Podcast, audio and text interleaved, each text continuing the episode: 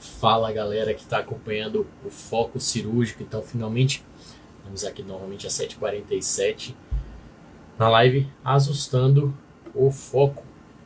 É a live onde a gente conversa com vocês sobre as coisas que a gente acha importante para esse começo de carreira, que vocês estão é, começando a, a, se envolver no centro cirúrgico. Hoje a gente vai falar com um tema super importante que a gente assim considera fundamental que é sobre erros. Né? A gente vai conversar sobre erros. E vocês, mais do que ninguém sabe, que isso traz uma certa insegurança, isso traz um, um, uma certa aflição, ansiedade, principalmente quando você está no início começando. Então, eu vim trazer para vocês algumas situações que a gente acha que vocês acabam é, errando um pouco mais. Não vou falar tanto aqui sobre questão de erros grosseiros, é, erros grandes. Eu acho que assim, são coisas. Vocês comentaram algumas coisas nas caixinhas de hoje é, que foram super importantes. É, o campeão é, que vocês acham que vocês erram mais é a questão da paramentação, é, de contaminar, né, de manter a, a mas eu imagino que exatamente por isso vocês acabam tomando um certo cuidado maior. A gente às vezes até olha para vocês, é, brinca com vocês, que vocês ficam engessados, travados na hora ali do, do centro cirúrgico e acabam tendo um cuidado até um pouco maior com relação à antisepsia, né? Por, por estar começando e por ter esse medo e tem de fato por que ter isso, né? Vocês têm que cuidar em relação a isso, mas vocês acabam tendo um cuidado até maior do que cirurgiões que estão há, há, há mais tempo aí. Obviamente que a gente acha que isso é muito importante para vocês, a gente está preparando um material exclusivo, super especial do foco cirúrgico com relação à é, preparação né, para o centro cirúrgico, a antisepsia, a montagem é, de mesa, a não contaminar. Então a gente está preparando um material exclusivo aí para vocês. Então fiquem ligados que em breve a gente já deve surgir com isso aí. Tá? Mas hoje, voltando ao tema, a gente vai falar sobre erros. Tá? Então vamos imaginar uma situação hipotética aí, uma coisa assim meio esdrúxula. Tá? Que você chegou aí no seu R1, você chegou na semana agora no, no centro cirúrgico, sua primeira semana, você ainda está sem saber nem como é que chega no hospital direito, os enfermeiros olham estranho para você, você está ali no, no, no, no, centro cirúrgico ainda se batendo no sistema, enfim, tudo ainda está na sua cabeça ali começando, né? Mas você é um cara que está ligado é, no foco já tem um tempo e você já está se preparando antes, você chegou na sala é, antes para preparar o material, já conversou com o seu paciente, enfim, chegou na sala, preparou tudo direitinho, o paciente vai para anestesia. Você está lá montando sua mesa, o seu R1, e aí eis que você vê uma certa dificuldade ali na intubação do paciente. O pessoal está se batendo, o R1 da anestesia tentou, não conseguiu intubar, o R2 tentou, está ali se batendo, você já vê aquela movimentação estranha, chamaram um anestesista mais experiente, o cara também não conseguiu, tá ali se batendo, chama o colega e você vê aquela situação já que começa a ficar um pouco desesperadora, pede a, a o material de via aérea difícil, você já está ali é, é, só observando. E aí você assistiu a aula de Laurão, viu o paciente lá já roxo, cianótico, saturação caindo, esse que você já está estéreo, você parte para uma via aérea cirúrgica, vai para crico, consegue a crico, resolve aquilo ali, ou o R1 dá geral, o cara iniciativa, resolveu o problema ali, beleza, tudo se acalma. A cirurgia, obviamente, vai ser suspensa ali, é, fica aquele, aquele climão, mas você resolveu o problema, né? Você é, se viu diante de uma, de uma adversidade, mas conseguiu resolver a situação. Pô, parabéns para você, o pessoal vai ficar feliz, seu preceptor vai ficar orgulhoso de você, ou talvez nem ligue para isso, mas enfim, o que acontece é que você vai ser lembrado por aquilo, provavelmente uma semana, semana seguinte você já é normalmente o R1 que está ali, enfim, vida que segue. Tá? Agora imagine a segunda situação. Você é um R5. Você já está terminando a sua especialização. Né? Você já fez diversas laparoscopias, já está ali habituado àquilo ali o tempo todo. Está indo para a última do seu rodízio. E aí, eis que você ali começa, está ali com, com o R1 está chegando, vai fazer o pneu peritônio, paciente magrinho. Enfim, teve um acidente, perfurou um grande vaso na hora de colocar o trocarte. Houve um descuido, se acabou lesando o grande vaso, laparotomia de emergência, compressa para lá, compressa para cá. você se viu diante daquela situação. Enfim, conseguiu resolver o problema, mas provavelmente você vai ficar marcado por muito tempo devido a esse erro que você cometeu. Então, pense nas duas situações. Provavelmente seu nome vai circular na enfermaria, vai circular no centro cirúrgico, vai circular na boca dos outros profissionais, aquilo ali vai sair do centro cirúrgico, provavelmente na segunda situação. Tá? Isso é a cultura que a gente tem com relação ao erro. Então a gente, infelizmente, provavelmente vai ser muito mais lembrado com relação a nossos erros do que com relação a nossos acertos. Então nessa situação foi o que eu comentei hoje na, na, na caixinha. A gente tem que saber como a gente vai se posicionar diante dos nossos erros e o que, que a gente vai poder fazer para diminuir, né, tentar reduzir a ocorrência desses erros. Tá? É, normalmente, quem está numa situação assim, quem, quem já está numa situação muito mais preparada, é, você viu que o R5 já ele tem muito mais a perder com aquilo ali. Ele é um cara que supostamente ele já está bem mais preparado, então um erro nessa situação acaba podendo comprometer toda a, a, a imagem que ele, que ele criou durante esse período todo.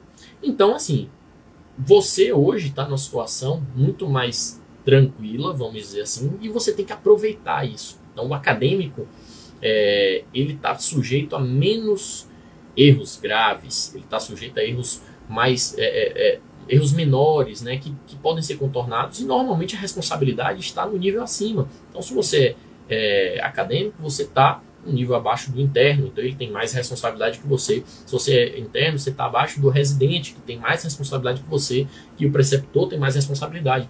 Então, a questão da experiência, ela é conseguida, né, ela é adquirida ao longo do tempo, mas você estando numa situação inferior, você tem essa vantagem de poder tentar conseguir é, de forma você tentar conseguir isso de forma é, é, essa experiência, né, você consegue adquirir com o erro dos outros. Isso é muito mais confortável para gente, porque com o erro dos outros você não tem todas as consequências que aquilo ali pode trazer. E a gente aqui no Foco está exatamente para isso, para trazer para vocês o que a gente vivencia e tentar atingir o máximo de vocês com relação a esses pequenos erros que você vai conseguir já se antecipar. Tá? Então, a cultura do erro tem também a questão da medicina. A gente está numa situação um pouco desfavorável em relação a outras é, profissões, vamos dizer assim.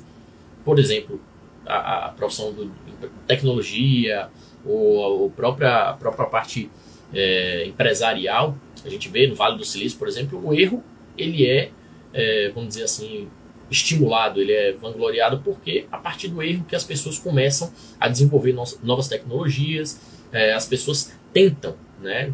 Aqui no Brasil a gente tem um pouco menos com relação a isso, porque a cultura da gente é do erro ser muito é, é, é batido em cima, massacrado, então as pessoas acabam tendo até o medo de tentar, porque elas têm o medo de errar. Na medicina, a gente se aproxima um pouco mais da questão da aviação. Então, o, o erro, ele normalmente está envolvido com é, desastre, né? ele está envolvido com vidas, ele está envolvido com, com a, a, as, as coisas mais catastróficas. Então a gente tem muito mais relação essa questão do erro com a questão da aviação. E isso aí trouxe também, né, eles aprenderam antes da gente, a incorporar simulação, a incorporar é, é, esse ambiente mais controlado, mais seguro, para a gente tentar reduzir os erros em cima disso. E isso traz para a gente uma maior segurança, exatamente porque a gente agora também não vai ter tanto medo de errar, porque é uma simulação. Então a gente é, é consegue trazer isso para a medicina de uma forma a tentar ganhar essa experiência, é, ter menos medo de, de errar diante dessas é, situações mais controladas. Tá? Então, assim, aprendendo com o erro dos outros é mais seguro, aprendendo com simulação é mais seguro. Então, eu acho que aproveitando esses dois, esses dois cenários, eu acho que a gente tem muito, muito a ganhar. Tá? Então, a gente pensando nisso, pense no residente. O residente, ele quer que a miséria aconteça no plantão. Ele quer que chegue lá e o mundo acabe. Tá errado? Não tá. Ele tá ali querendo aprender com os outros. Então, a gente na verdade dividiu essa, essa live em dois, em dois principais, duas principais vias, né? São os erros mais técnicos, né? E os erros mais de comportamento. Hoje eu vou falar sobre alguns erros é, mais é, é menores técnicos para poder vocês treinarem um pouco isso aí. E eu vou falar de coisas que dá para você praticar assim em casa, dá para você é, sem precisar ainda estar tá na linha de frente ali, você conseguir já ir se antecipando a esse tipo de coisa. E normalmente esses erros são relacionados aos primeiros procedimentos que vocês estão fazendo. Não é relacionado a grandes cirurgias, nada do tipo, nem entrar em campo. São mais em relações, por exemplo, a um acesso a uma sutura, a forma como você é, manuseia instrumental, a forma como você se prepara para os procedimentos, certo? Então, primeiramente, a primeira coisa que eu sempre falo com meus estudantes, quem, quem já teve aula de acesso comigo, eu sempre falo. Primeira coisa que vocês erram é em relação ao posicionamento do paciente, a preparação de tudo aqui. Né? Então, sempre que você começar, ou você for pensar em começar um procedimento, antes de tudo, olhe o cenário, olhe como, como está posicionado o paciente. Isso vai desde uma sutura no pronto-socorro, a uma extensa sutura no, no centro cirúrgico, um desbridamento de escara que seja, um acesso venoso central. Todos esses procedimentos se você tiver um posicionamento inadequado, aquilo ali vai acabar gerando certas consequências para você, que seja uma dificuldade de você terminar o procedimento, ou inclusive a própria quebra da técnica séptica, né, que você vai acabar é, é, tendo que às vezes dar um jeitinho ali para poder conseguir acessar certo tipo de coisa. Isso aí é muito importante porque isso cria o seu hábito de sempre pensar no preparo do paciente. Quando você tiver numa situação lá na frente, já numa residência, uma coisa, você sempre vai pensar no preparo do paciente, onde isso aí é ainda mais importante. Tá? Isso é muito, muito mais importante. Isso não é só negligenciado pelo acadêmico ou pelo interno. Isso é negligenciado muitas vezes pelo próprio cirurgião.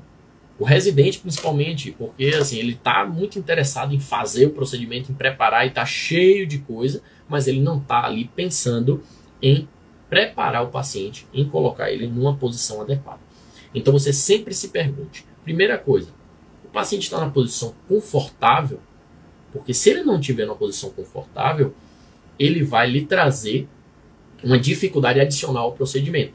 Então imagine que o paciente você está fazendo uma sutura na perna e ele está numa posição desconfortável no meio do procedimento, ele vai querer se mexer. Ou é um paciente que você vai fazer um acesso central e você colocou o cidadão não colocou em Trendelenburg, ou você colocou o paciente de uma forma que a exposição não vai ficar adequada, você não rodou direito o pescoço, o, o, o queixo para o outro lado, você não expôs, você não abaixou o braço. Então eu tive uma história uma vez que eu fui fazer um acesso central, né, junto com, com o preceptor, e simplesmente estava na pressa querendo fazer aquilo logo, eu acabei ficando em segundo plano sem querer é, é, tomar a frente da, das coisas, o preceptor acabou deixando o paciente numa posição inadequada para a realização de um acesso central. Nessa de fazer o acesso, primeira punção arterial, segunda punção arterial, terceira punção hematoma. Então, isso acabou gerando consequências que a gente acabou sem conseguir fazer o acesso da melhor forma. Então, simplesmente por um, por, por um posicionamento inadequado, que são coisas básicas que dá para a gente fazer. É, assim, não precisa de grandes é, técnicas para a gente fazer. A gente basicamente precisa deixar o paciente numa posição, estudar aquela posição, como a gente vai deixar ele da forma mais confortável possível. Tá? Então sempre se pergunte: o paciente está na posição mais confortável, o paciente está na posição mais adequada para a realização do procedimento? Então, essas duas perguntas são fundamentais para antes de posicionar o paciente.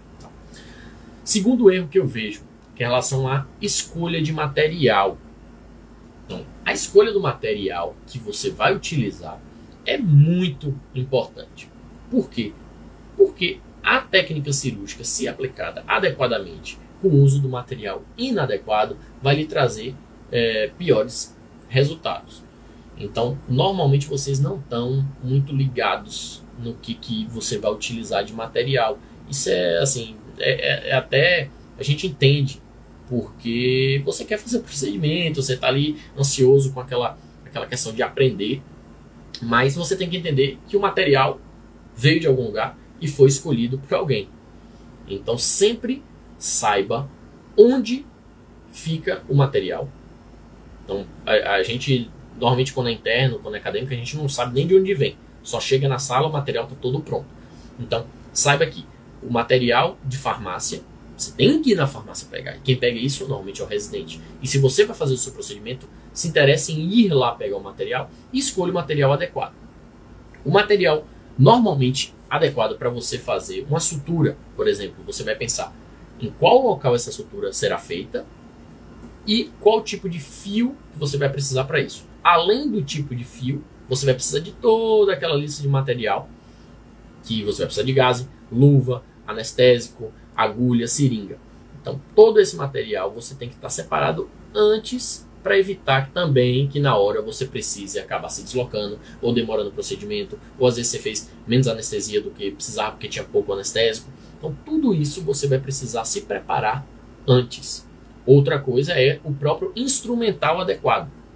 Se você for fazer uma sutura de superfície e pegar um instrumental muito grande, aquilo ali pode comprometer a realização do seu procedimento. É... Outra coisa, anestésico. Quando você vai utilizar o anestésico, você precisa saber qual anestésico adequado para cada região. É um erro muito comum vocês acabarem selecionando os anestésicos que são é, é, desnecessários ou são anestésicos não adequados para aquela, aquela situação. Por exemplo, se você vai precisar de um anestésico com vaso ou sem vaso. Vocês já, já pararam para se perguntar o porquê disso? Então, basicamente, o anestésico com vaso constrictor, além de reduzir a questão do sangramento local, ele permite que você faça maior volume naquela região.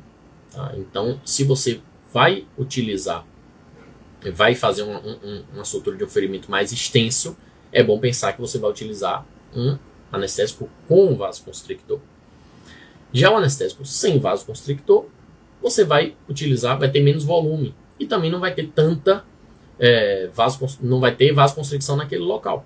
Então, se você vai utilizar para extremidades, ou seja, ponta de dedos, orelha, nariz, algo nessa situação, é, é ao meu ver, a única é, situação em que o sem vasoconstrictor vai ter vantagem. Então sempre pense se você vai usar sem vasoconstrictor com vasoconstrictor. É, outra coisa também é o tempo de ação desses anestésicos. Se você utilizar a lidocaína, normalmente vai ter um tempo de ação menor. Agora ele também vai começar a fazer efeito muito mais rápido. Ao contrário da bupivacaína, que é um que ele demora mais tempo de ação, porém ele também demora a iniciar a, a, a sua ação. Então sempre pense na duração do procedimento. Você vai utilizar um anestésico, você vai utilizar outro anestésico. Uma criança, por exemplo, pô, você precisa que uma pequena sutura, um, um, um corte de 2 centímetros, precise de um anestésico de longa duração? Não, mas você precisa que ele faça efeito antes. Então, pouco importa se ele vai terminar em breve, o que você precisa é que ele comece o efeito rápido, tá? Então, essa é uma estratégia para você utilizar nessa situação. Outra coisa é material de asepsia e antisepsia. Normalmente a gente não sabe quais são é, aquelas amotolias que vêm, você não sabe qual é o acuso, qual é o alcoólico, qual é o degermante. Então já vi muita dificuldade com alunos de selecionar aquilo ali, coisa simples e que infelizmente acaba sendo é, delargado, assim, vamos dizer, para é, o pessoal da enfermagem, ah, o pessoal coloca aqui uma clorexidina. Então você não sabe exatamente qual é, o, o antisséptico adequado para utilizar. Então vamos pensar. O degermante e o sabão, você vai ser sempre o primeiro a utilizar e normalmente em pele íntegra. Tá? O aquoso, você vai deixar para regiões que estejam expostas né? ferimentos, área cruenta ou mucosa. Porque o álcool ele acaba trazendo dano para a mucosa. Então imagine e trazendo dor também para o paciente. Se o paciente não está anestesiado, você vai acabar causando muita dor no paciente naquela situação. Então pense numa ferida aberta em que você coloca uma solução alcoólica ali. O paciente certamente vai sentir muita dor. Mesma coisa, uma, vamos fazer uma sondagem no, numa paciente do sexo feminino. Se você acaba utilizando o alcoólico naquela região, você além de dor, você vai levar a dano na mucosa. Vamos sempre se lembrar, o sabão você normalmente utiliza para tudo. O, o alcoso você utiliza em pele íntegra e o alcoólico, perdão, o, o aquoso em é, pele não íntegra, né, em ferimentos, e o alcoólico em, somente em pele íntegra e quando não há mucosa naquela região. Tá? Fios. Fio absorvível e fio inabsorvível. Basicamente, se você for parar para pensar no fio a ser utilizado, você vai ter essas duas grandes, grandes classes, vamos dizer assim. Se ele é monofilamentar, se ele é multifilamentar, normalmente isso são é, coisas mais específicas que a gente vai utilizar em, em certos tecidos. Mas para você que está começando, que você vai principalmente fazer suturas, você, na grande maioria das vezes, você vai resolver sua vida com um fio inabsorvível, tá? Um nylon. E qual é a sua escolha? O que, que você vai precisar se atentar na hora de escolher o seu material?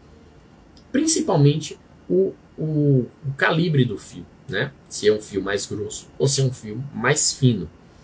Via de regra, você vai utilizar para face os fios mais finos, um 4, 0 ou até um 5, 0. Já em extremidades, por exemplo, mão, pé, você vai utilizar um 3, 0, couro cabeludo, 2, 0. Tá? Então você fica na cabeça, o 2, 3 e 4 normalmente você vai resolver bastante sua vida. Então, identificar esses materiais antes de fazer esse procedimento, você já deixa tudo pronto. Isso já vai lhe dar uma grande é, vantagem nisso aí, uma facilidade no que você vai tocar adiante. Tá? Com relação a lâminas, tem diferença de lâminas, mas você só vai precisar utilizar basicamente três lâminas. Se você decorar a lâmina 11, a lâmina 15 e a lâmina 24, são as três lâminas que basicamente você vai resolver para todo tipo de situação. Lâmina 11 é aquela triangular. Você vai utilizar mais para videolaparoscopia, vai utilizar para retirar um fio. Lâmina 15, aquela lâmina menorzinha, que você vai conseguir fazer incisões um pouco mais precisas. E a lâmina 24, que é a lâmina maior, que você vai fazer para incisões, laparotomias, incisões grandes, grandes desbridamentos. Então, você decorando esses três tipos de lâmina, basicamente sua vida está resolvida. Tá?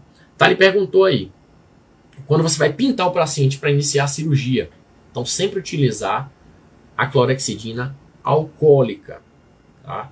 a não ser que seja em é, órgão genital feminino, tá? que você vai utilizar a aquosa. No restante disso, alcoólica é a que você vai utilizar. Tá? Pronto, você tem o seu material. Você está com o seu material separado, aquele material que você é, vai, vai utilizar para o seu procedimento. Qual o próximo passo? Organização do material. Então imagine que você vai iniciar o seu procedimento e você não sistematiza a situação, você não separa o seu material, não organiza ele de forma adequada. Primeira coisa, isso vai prejudicar a sua asepsia e antissepsia, né, aquilo que vocês estão sempre preocupados. Por quê? Às vezes você vai precisar pegar um material, uma coisa, não sabe onde está, aquilo ali acaba trazendo uma dificuldade maior que você pode se contaminar. Segunda coisa, numa situação de urgência, vamos dizer assim, ah, você está instrumentando uma cirurgia e acaba vendo uma lesão inadvertida, algo que você precisa com certa brevidade, você não saber onde está cada coisa no seu lugar, você não sistematizar aquilo, acaba lhe, lhe, lhe tardando em realizar e entregar o, o, material, de forma que aquilo ali vai prejudicar o andamento da cirurgia. Então você tem que se preparar bastante com relação à organização. Isso não é besteira, a gente pode estar, tá, a gente está falando assim, ah não, é óbvio, mas tem que organizar as coisas. Mas não é algo que a gente vê. a gente acaba vendo que vocês erram bastante na sistematização das coisas. Exemplo, no acesso central, uma coisa que eu sempre converso com meus alunos é: pense exatamente o que você vai fazer, cada passo a passo do que você vai fazer no procedimento e coloque o material exatamente na ordem em que você vai utilizá-los. Isso aí facilita em relação ao seu procedimento e faz com que você se preocupe apenas com a técnica do que você vai fazer. Porque imagine você estar ali preocupado em funcionar o acesso, ver se a posição está adequada, ver onde é que você está posicionando e ainda ter que virar o olho para poder pegar material. Então, isso aí acaba é, fazendo com que você titubeie em certo momento e perca seu vaso, por exemplo. Então, essa organização é essencial. Então, pensando no acesso central, como é que a gente vai separar o material? Primeira coisa que a gente vai fazer é antisepsia, né, após posicionar o paciente. A gente vai separar, já deixar o material de antisepsia do lado. Segunda coisa é o anestésico. Então, a gente já deixa a agulha do anestésico, seringa o anestésico posicionado. Terceira coisa, a gente vai fazer a punção propriamente dita. Então, a agulha já vai estar logo em sequência. Passando o fio guia, deixa já o, o fio guia pronto, preparado do lado. Dilatador, passou o catéter, fio para dar o ponto e curativo. Então, se você deixar as coisas na ordem que elas acontecem, isso aí vai facilitar muito a sua vida. E isso já traz aquela questão da organização da mesa de centro cirúrgico. Tá? A mesa ela é organizada exatamente da forma como as coisas vão acontecer. Então, primeira coisa é incisão, depois diérese e pressão, depois a gente vai fazer afastamento, tá? as pinças especiais. Então, tudo aquilo tem uma ordem. Então, se você já começa fazendo isso desde os seus primeiros procedimentos, isso na sua cabeça vai estar muito, muito mais tranquilo, muito mais sistematizado e você vai tirar de si uma preocupação em relação a, a, a própria a pensar no que você vai pegar, que aquilo ali vai estar tudo na sua mão, tá? Ok, então passando assim, uma coisa interessante, né, que eu esqueci de comentar. Por conta dessa falta de organização, já vi várias pessoas é, terem acidente pérfuro cortante, porque o fato de você acabar colocando as coisas umas em cima da outra, quando você vai pegar, você acaba se cortando. Então isso é muito importante porque se você tiver um acidente pérfuro cortante, aquilo ali é muito pior do que uma contaminação de mesa, por exemplo. Você vai ser, você vai ser muito mais julgado porque as pessoas estão ali pensando em diversas outras coisas e você acaba, vai acabar sendo o centro das atenções, você vai deixar de participar da cirurgia e você vai trazer uma preocupação maior para a equipe. Então, é, é, pense nisso aí como uma dica importante com relação à é, organização. Tá? Pronto, a gente preparou o nosso material, já separamos, já sabemos o que a gente vai utilizar. A gente vai passar agora para a destreza, vamos dizer, para a utilização do material propriamente dito. Então, a primeira coisa que eu costumo falar é: porta-agulha não é tesoura de escola. Tá? Trouxe aqui o material, vou mostrar para vocês basicamente com relação à empunhadura, como é que a gente costuma ver, né? E como vocês devem fazer. Vou posicionar aqui a câmera só para a gente deixar certinho.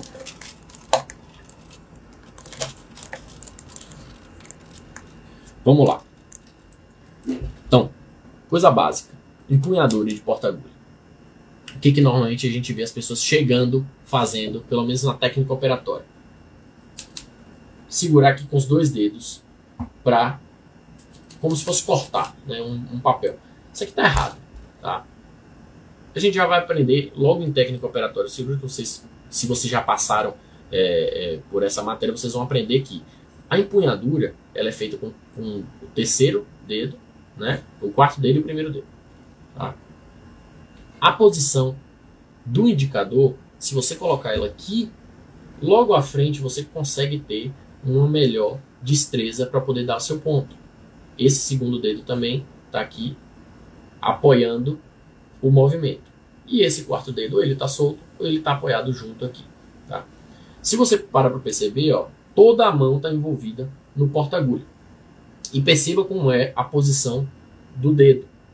Você não precisa introduzir completamente o dedo. Certo? Porque isso você vai perder a destreza, a mobilidade. se você deixar apenas na ponta do dedo, você permite um movimento muito mais leve, muito mais tranquilo quando você for usar o seu porta-agulha. Estou utilizando a tesoura aqui para poder a gente ver que dá para a gente treinar dentro de casa. Não precisa de, de, de é, instrumental, você não precisa comprar um instrumental nem nada do tipo para poder você fazer seu treinamento. Tá? E isso aqui vai tanto para pinças maiores como para pinças menores. Então, se você tiver uma, uma pequena tesoura aqui, a empunhadura vai ser exatamente a mesma e você vai conseguir a mesma é, é, destreza aqui. Não é necessário introduzir o dedo. Então, repetindo, você vai perder mobilidade, vai perder destreza. Algumas vezes eu utilizo o porta-agulha, inclusive, sem colocar os dedos.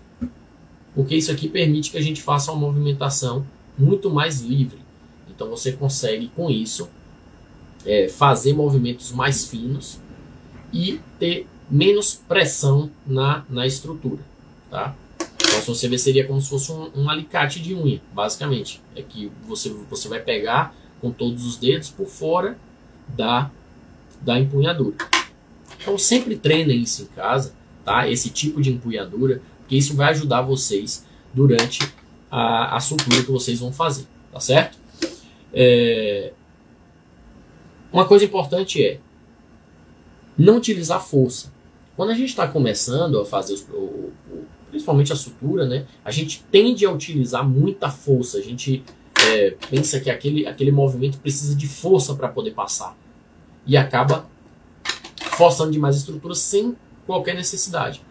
Então isso também é por erro na empunhadura do instrumental. Se você empunhar de forma correta, você tendo esse apoio, você consegue fazer um movimento muito mais tranquilo em relação a isso. Tá? Com relação a fio, outro erro interessante que vocês acabam cometendo é não economizar fio. Ah, pô, besteira, o fio, coisa. É, é, tem, tem fio a roda no centro cirúrgico. Mas é muito importante porque você acaba mostrando uma certa destreza, né? Você, você é, mostra que você está treinando e aquilo ali facilita o andamento das coisas. Você não precisa ficar pedindo fio o tempo todo, você utiliza o fio pelo máximo de tempo possível. Então, eu vou dar alguma dica aqui de como você economizar o fio, tá? Coisa boba, mas é que eu acho que ninguém para para ensinar vocês exatamente como economizar o fio. Então, coloquei aqui um, um, um fio mais grosso para vocês visualizarem e tirei a questão do porta-agulha para poder facilitar o entendimento da situação. Então veja aqui, eu estou com um fio mais curto e estou com uma parte do fio que é muito mais longa. A nossa intenção qual é? É a gente dar o nó de forma que o fio fique mais curto e na hora de você cortar, isso aqui você economize. Então, qual é a nossa, quando a gente está começando, qual é a, a, a, o movimento principal que a gente acaba fazendo? Então, porta-agulha, mão direita, tá? vou dar o um nó. Eu acabo puxando os dois. E isso faz com que o fio seja muito mais longo e você perca muito mais fio. Agora presta atenção. Esse é o grande pulo do gato. Não importa o tamanho do fio que você está utilizando e não importa em que altura ele está. Muitas das vezes a gente acaba trazendo o fio para mais próximo possível daqui da, da, da pele e quando você vai dar o nó, você puxa os dois e aí o fio, mais uma vez, enorme. O grande pulo do gato, o que você precisa para poder economizar o seu fio da melhor forma possível é, então vou deixar esse fio mais longo, ó. Na hora que você for dar seu nó, encoste o porta-agulha no tecido que você vai dar o nó e mantenha ele parado. Perceba que ao manter ele aqui parado, você puxar esse ponto daqui, ó, o fio ele fica menor. Tá? Então, mais uma vez, não importa o tamanho do fio que você vai deixar. Eu vou deixar esse fio aqui muito maior do que esse. Tá? Vou deixar esse aqui menor. E vou utilizar o meu porta-agulha na mão direita para dar esse nó. Vou pegar ali o fio. Lembre-se que eu deixei o fio muito mais longo. Vou encostar ele no tecido e vou puxar o outro lado. Perceba que o que era maior continua aqui do mesmo tamanho daquele, certo? Então isso aqui dá para vocês treinarem em casa tranquilamente, sem porta-agulha, para poder vocês aprenderem a economizar nó, a economizar fio. Então, mais uma vez, fios, mesmo tamanho, porta-agulha, mão direita, giro o fio, pego a ponta do fio, encosto no tecido e trago a mão esquerda. Ó, fio economizado. Beleza? Então, vamos deixar esse vídeo para depois quem quiser treinar em casa. Isso aqui vai lhe ajudar bastante na hora de você for dar seus primeiros nós. E isso aqui vai economizar seu fio e já vai mostrar que você tem certa destreza. Então pegou, encostou no fio, puxou, o nó tá aqui. Certo? Beleza. Então com o porta-agulha, tudo tranquilo, dê esse nó. Agora, outro erro muito importante que vocês, vocês acabam cometendo é a questão de cruzar o nó. Então, se vocês já estiverem habituados com o nó, vocês vão entender o que eu estou falando. Agora, quem não está habituado tem que entender que fio, quando você vai dar o nó, ele tem lado para onde ele vai, para que lado ele vai, certo? Então, vamos, lá. Estou aqui com as duas pontas do fio. Quando eu dou o nó dessa forma, eu vou dar um nó grosseiro, não vou dar nó de cirurgião. Ó, nó de, de, de amarrar tênis, certo? Se você parar para perceber aqui, ó, ele se cruza de uma certa forma que ele tem uma direção. Se você der o nó para o mesmo lado, certo? Ele vai ficar amontoado. Você vê que ele, ele amontoa, ele fica cruzado, como a gente chama. Então, sempre que você der um nó, você tem que dar o nó para um lado e o outro para o lado seguinte. Para que ele corra por cima do, do, do nó anterior e não amontoe dessa forma. Ó, como ele fica cruzado. Então vamos lá, vou mostrar para vocês aqui. Ó. Então, ó, nó do cirurgião, a gente vai dar para um lado. Perceba aqui, ó. Ó, se eu girar para esse lado aqui, ele vai acabar ficando torto na, no, no, no local. Então a gente tem que girar ele para o outro lado. Então, fio cruzou, deu o nó, ele vai descer certinho. O outro ponto, eu, o outro nó, eu vou precisar fazer do lado contralateral, para que ele desça certinho, ó. Aqui ele vai cruzar, ó. Ele vai descer assim, certinho em cima do outro nó. Senão aqui ele vai, ó, cruzado. Você tá vendo como ele cruza ali no final? Assim o nó certo, assim o nó errado. Tá? Isso aqui, vocês têm que ver essa imagem e tentar reproduzir isso em casa. Isso vocês não vão entender isso em uma visualização. Vocês têm que fazer isso algumas vezes. Então, nó cruzou, feito nó, ó como ele desce, certo? Desceu. O outro nó vem para o lado contralateral e aí, ó, ele tem que ir, soltar aqui, Ó, ele não pode descer assim. Ó como ele desce. Ele vai descer. Isso. Aqui, para não cruzar. Então, sempre que vocês forem treinar é nó de um lado, nó do outro. Ou, da mesma forma, se você der o nó desse lado, e ele vai correr para cá, você pode dar com essa mesma mão, mas sempre lembrando dele correr para o outro lado para ele não cruzar. Então, ó, por isso que é mais fácil você fazer um para um lado e outro para o outro. Porque se você fizer apenas de um lado, você vem para cá, você vai ter que cruzar a mão. Então isso aí fica inadequado. Certo? Então lembre-se sempre da questão de cruzar o nó. E por que, que isso de cruzar o nó é tão importante? Se você fizer seu ponto né? principalmente se for numa situação em que você precise de um ponto forte, né? um ponto é, que você vai aplicar uma força de, de tensão nele, o ponto cruzado ele pode romper. Né? Se você apertar ele de forma errada, ele rompe. Então, vocês acompanhando cirurgia, vocês vão acabar vendo diversas situações que o residente, principalmente, está começando, ele dá o nó de forma é, cruzada e quando vai puxar, o fio rompe. Isso aí é basicamente porque o nó está feito errado, ele está cruzado, certo? Então não é, ah, é besteira, ah, cruzou o nó, não, não é isso. A técnica adequada, se você não fizer dessa forma, ele acaba rompendo o fio e isso aí atrasa a cirurgia, isso aí se está numa estrutura nobre, num vaso nobre, isso acaba trazendo é, prejuízo para a cirurgia em si, para o seu resultado. Então imagine você está num vaso lá que, que tá, você está ligando e o, o nó se rompe, o vaso acaba é, sangrando. Então, o ideal é que você tenha noção dessa questão dos nós para evitar esse tipo de coisa, tá certo? Então, pratique em casa para poder evitar isso. É... E aí, um último, uma última dica que eu vou aproveitar para falar com vocês é com relação a onde aplicar o anestésico. Acabei esquecendo de falar no início, é, quando eu falei do, do, dos tipos de anestésico.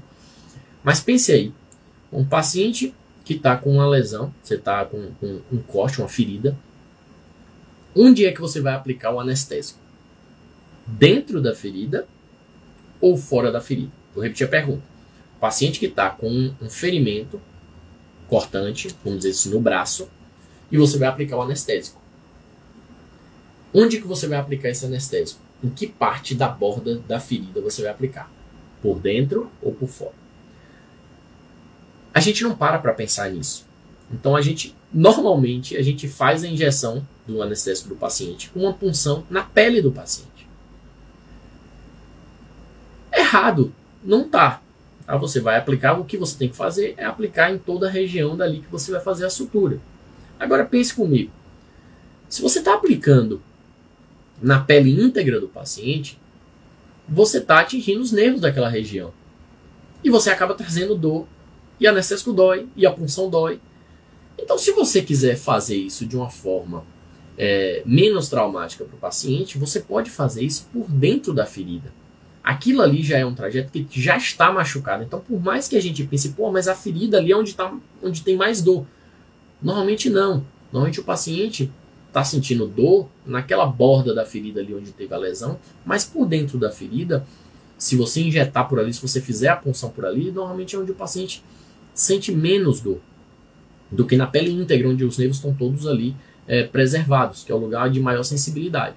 Então, sempre que você for anestesiar um paciente, lembre-se de que o ideal é que você faça por dentro da ferida, pela borda interna do ferimento. Isso aí vai é, fazer com que o paciente ele consiga, ele, ele tenha menos trauma, lhe ajude em relação ao procedimento. Imagine, por exemplo, uma criança. Eu sempre, eu sempre lembro da criança porque a criança é uma das, das estruturas que a gente tem mais dificuldade em fazer porque ela não colabora. Então, se você conseguir fazer aquilo de uma forma que seja menos traumática, isso ali vai, vai ficar muito melhor para você, vai lhe ajudar muito mais no procedimento. Tá? É, então, assim, eu listei alguns, alguns tópicos que a gente tem maior dificuldade, comete os principais erros, que são, basicamente, a escolha do material, a falta de organização do material, como empunhar a, a, a, os instrumentais, principalmente porta-agulha, tesoura, tudo isso. Relação aos nós, como economizar fio, como a gente evitar cruzamento de nó e utilização de correto de anestésicos e soluções. Tá? Vamos treinar em casa, tá? Vocês parem para treinar essas dicas que eu passei aqui. E em uma próxima live a gente vai comentar sobre os erros não técnicos. Ou seja, o que, que a gente, quando está começando, está chegando para fazer os primeiros procedimentos, o que, que a gente erra mais em relação a comportamento, a como a gente é, se comporta na, no centro cirúrgico e como a gente conquista as coisas ali na relação interpessoal, tá certo? Então, lembrando que a gente vai preparar um material exclusivo é, de vídeo e texto sobre como vocês evitarem contaminação em centro cirúrgico e como se paramentar de forma adequada. Tá? Então fiquem ligados que a gente em breve vai, vai lançar esse material aí. Espero que vocês tenham aproveitado essas dicas que eu dei. E fiquem ligados que toda segunda a gente vai ter no Ajustando Foco é, mais dicas de como vocês aproveitarem ao máximo esse início da carreira cirúrgica de vocês. Se tiverem sugestões, se vocês quiserem aprender é, coisas específicas ou coisas de, de, da própria é, vida comportamental do cirurgião, manda pra gente que a gente está fazendo questão de é, selecionar as coisas que vocês estão sugerindo pra gente. Tá? Então fiquem ligados também na live de quinta-feira. Quinta-feira a gente já vai lançar é, com o que, que a gente vai conversar. Beleza? Então, forte abraço, boa noite a todos. Espero vocês no próximo Ajustando Foco. Valeu, abraço.